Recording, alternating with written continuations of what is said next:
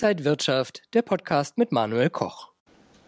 Starke Verluste zu Wochenbeginn, dann eine fulminante Erholungsrallye. Aber um wieder in einen Aufwärtstrend, in einen richtigen Aufwärtstrend zu kommen, da ist es noch ein weiter Weg. Wird jetzt trotzdem wieder alles gut oder sind wir momentan nur in stabiler Seitenlage an den Aktienmärkten? Das bespreche ich jetzt mit Robert Halver von der Baderbank zugeschaltet aus Frankfurter Halver. Ich grüße Sie. Ich grüße Sie, Herr Koch. Aber wir haben ja diese enormen Ausschläge gesehen, die nicht so oft an den Aktienmärkten vorkommen. 8% fast am Mittwoch ging es da nach oben, am Donnerstag wieder leicht nach unten. Werden jetzt alle Nachrichten in die ein oder andere Richtung besonders extrem aufgenommen? Ja, der Live-Tick hat eine große Bedeutung. Das kennen wir aus der Corona-Krise oder aus früheren Finanzkrisen auch. Wir haben keine, eben keine Klarheit jetzt. Wir brauchen ja Klarheit von zwei Fronten was passiert in der Ukraine? Gibt es da irgendwann Friedensverhandlungen? Gibt es da Lösungen? Und die ganz große Frage ist natürlich auch, was machen die Notenbanken, die ja im Augenblick die Auswahl zwischen Pest und Cholera haben, speziell die EZB. Wenn sie die Inflation bekämpft, drückt sie die Konjunktur noch mehr in die Rezession. Wenn sie aber die Konjunktur weiter stützen sollte, indem sie untätig bleibt, restriktiver Art, dann lässt sie die Inflation laufen. Da brauchen wir klare Antworten.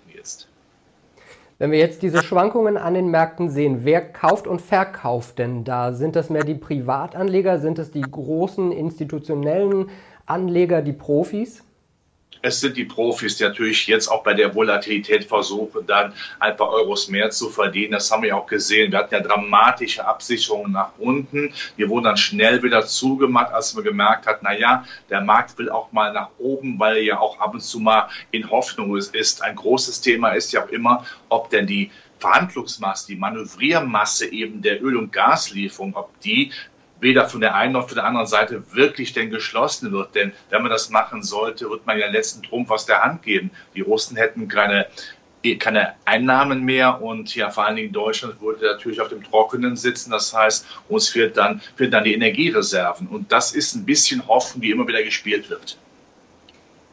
Trotz der Gewinne, die wir zu Mitte der Woche gesehen haben, sind wir weiter in einem Bärenmarkt, also in einem Abwärtstrend. Experten sagen, erst ab 15.000 Punkte wäre die Börsenampel so richtig wieder auf grün.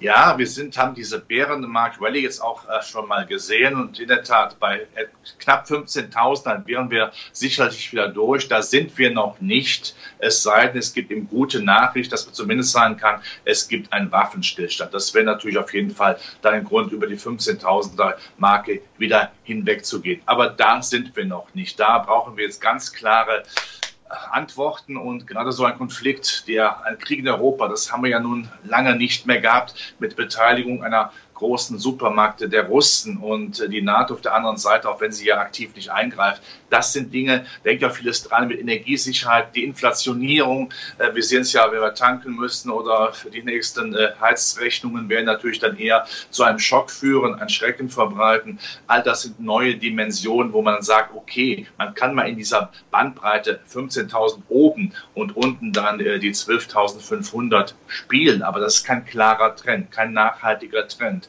Wir sind also quasi nach wie vor in einem Nebel gefangen. Von den Höchstständen beim DAX sind wir auch noch gut 2500 Punkte entfernt. Das ist ja schon ganz schön viel Holz. Könnten wir jetzt so ähnlich wie beim Corona-Crash, dann, wenn der Ukraine-Krieg sich vielleicht Gott sei Dank bald auflöst, sehen, dass die Märkte sehr schnell in Wochen und Monaten diese Verluste wieder einholen oder ist das diesmal nicht zu erwarten? Die Frage ist, wie schnell bekommen wir denn Klarheiten, insbesondere äh, an der Front äh, in der Ukraine? Wenn das schnell passiert, klar, dann gehen die Märkte nach oben, weil damit ja auch gleichbedeutend klar ist, dass die Weltwirtschaft vor allen Dingen indirekt mit Rohstofflieferungen weiterhin einigermaßen gestützt ist. Wenn nicht, dann werden wir das eben noch lange nicht erreichen. Ich gehe mal jetzt äh, Stand heute davon aus, äh, dass dieser Prozess der Klarheit noch etwas dauern wird. Das wird jetzt äh, sicherlich noch einige Zeit dauern, bis man da eine Lösung gefunden hat. Äh, denn da wird Herr Putin, der sich ja verbissen hat in die Ukraine wie ein Kampfhund, nicht loslassen, wohl wissen, ohne dass er ihm mal etwas anbietet, kann er nicht klein beigeben. Ansonsten müsste er mindestens um sein politisches Leben in Russland fürchten.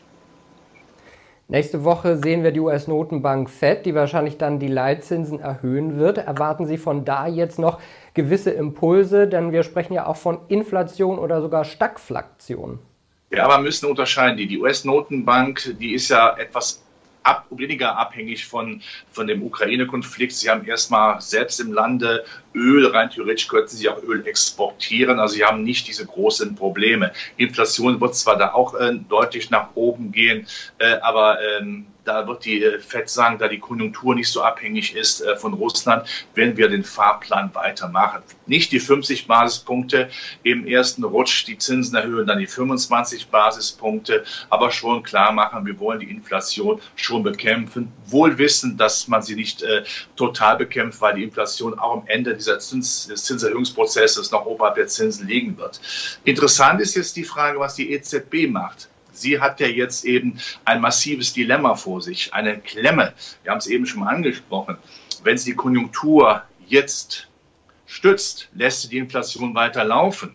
Umgekehrt, wenn sie Inflation jetzt versucht einzufangen, wird die Konjunktur noch mehr in die Rezession gehen. Und ich glaube, wir brauchen jetzt nicht zu überlegen, für welche Variante sich die EZB äh, einsetzen wird. Sie wird natürlich die Konjunktur stützen und die Inflation laufen lassen. Ich könnte mir sogar äh, vorstellen, dass sie zumindest hinter vorgehaltener Hand äh, kundtun wird, wenn die Inflation in diesem Jahr so dramatisch nach oben geht dann schauen wir mal ein bisschen da durch nach dem Motto im nächsten Jahr, wenn die Rohstoffpreise auf dem Niveau blieben, hätten wir auf jeden Fall dann ja einen Preisentspannungseffekt. Würden die Rohstoffpreise, weil es vielleicht Friedensverhandlungen gibt oder irgendeine eine Friedenssituation um die Ukraine sogar fallen, reden wir im nächsten Jahr von deflationären Entwicklungen. Und das wird sie als Argumentation nehmen, zu sagen, jetzt müssen wir zuerst sozusagen den Feind besiegen. Ja, Europa muss zusammenhalten, auch mit der Geldpolitik. Und die Inflation ist eben jetzt den Preis, den wir zahlen müssen.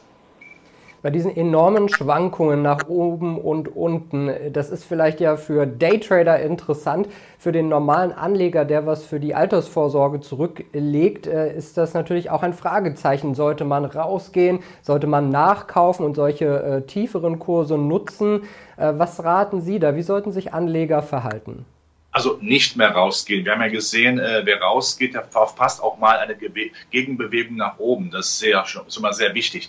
Dann vor allen Dingen, wenn die Börsen so schwanken, sind es eben dann diese regelmäßigen Ansparpläne, auch das regelmäßige Ansparen in langfristig attraktiven Aktien. Das sollte man jetzt machen, weil jetzt kommt man natürlich auch an das Objekt der Begierde zu etwas günstigeren Kursen ran. Das ist ja sehr wichtig. Dann gibt es natürlich auch die äh, Defensivqualitäten, die wir nach wie vor haben. Wir haben ja bald für Dividendensaison, da wird ja wieder kräftig ausgeschüttet. Da kommt ja dann auch Geld rein. Und wir haben natürlich auch die Grundbedürfnisse, die wir abzuwickeln haben. Essen, Trinken in Europa, das ist ja auch wichtig. Zum Arzt gehen, äh, telefonieren. Äh, und wir haben sicherlich auch eine gewisse Wiederbelebung der der Titel, die sowohl die Old Energy betreiben, ich sag mal, wenn wir davon ausgehen könnten, dass mindestens die Kohlemeiler länger laufen dürfen, vielleicht sogar die Atomkraftwerke, und die sind ja abgeschrieben, da kann man ja sehr schnell Geld verdienen.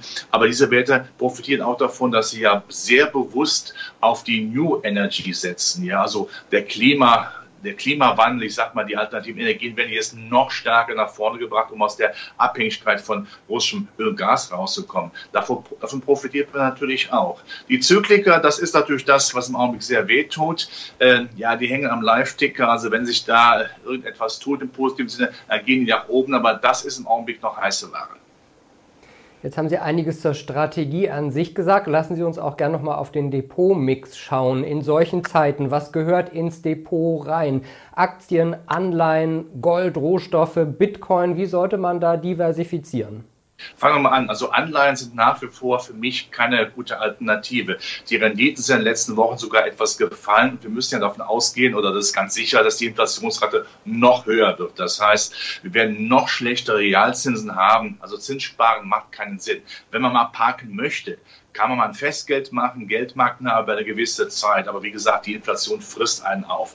Bitcoin wird ja immer so als Alternative genannt oder grundsätzlich andere Kryptoanlagen auch. Aber die schwanken natürlich eigentlich noch mehr als der Aktienmarkt, haben also daher nicht dieses typische Risikobegrenzungspotenzial. Zumal ja auch nicht klar ist, wenn jetzt Russland oder China vielleicht viel stärker oder Oligarchen auf Kryptos setzen, dass man, dass der Westen versucht, hier, wo es geht, auch diese Alternative auszutrocknen. Nicht einfacher, man kann es ja zumindest versuchen. Nein, es ist dann nach wie vor eben äh, der Bereich von Sachkapital, klassischerweise der Aktienmarkt. Wir haben ja schon einige Branchen jetzt genannt oder das Allgemeine, eben auch, dass man regelmäßig anspart, das ist natürlich wichtig. Und Gold, klar, Gold ist äh, wieder sehr gefragt, auch wenn es zuletzt wieder etwas geschwankt hat. Aber Gold ist natürlich dann auf jeden Fall die letzte sachkapitalistische Absicherung. Es gibt keinen vernünftigen Zins nach Inflation sowieso nicht. Und wenn geopolitische Krisen da sind, dann ist Gold natürlich immer sehr gerne gefragt. Sagt Robert Halver von der Bader Bank heute zugeschaltet aus Frankfurt. Herr Halver, ich danke Ihnen für diese ganzen Einblicke. Ich danke Ihnen. Und Ihnen, liebe Zuschauer, danke fürs Interesse. Bleiben Sie gesund und munter. Alles Gute. Und wenn euch diese Sendung gefallen hat, dann abonniert gerne den Podcast von Inside Wirtschaft und gebt uns ein Like.